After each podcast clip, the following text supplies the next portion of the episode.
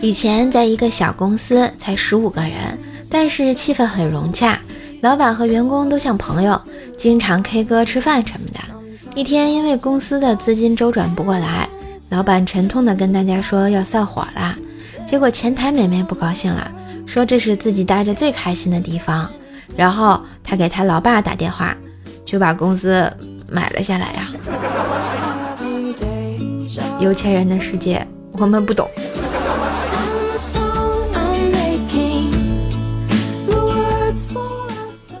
嫂子是北方人，特别热情，看我一直单身，就介绍她一个漂亮的女同事给我当女朋友。见面后，我俩互相感觉都不错，就决定在一起试试。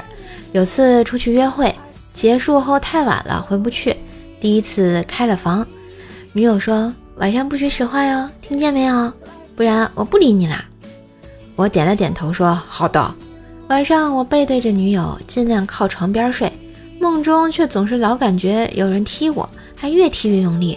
我脾气上来了，狠狠一脚就踹了回去。第二天我就恢复单身了。唉，不作就不会死啊。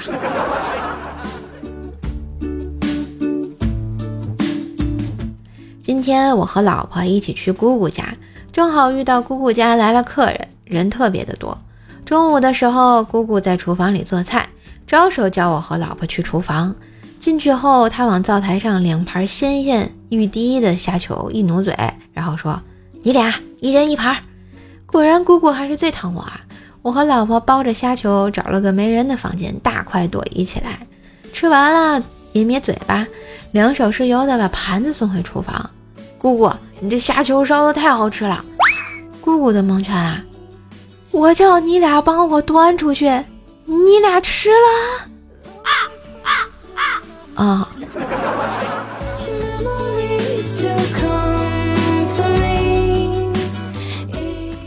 男友他爸过生日，我俩一下班就赶了过去。叔叔一直是个很严肃的人，在家男朋友也都不敢跟他调皮捣蛋。等大家拍照的时候，男友鼓起勇气想说：“老爹笑一个。”可能平时和我开玩笑说的太顺嘴了，也许也是有点紧张。男友张嘴就对叔叔来了一个：“来，给爷笑一个。”听说那天晚上男友笑了一晚上呀。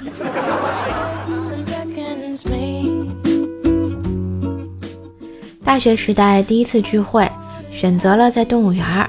大家共同的理由是，只有在这里才能感慨自己还是个人了。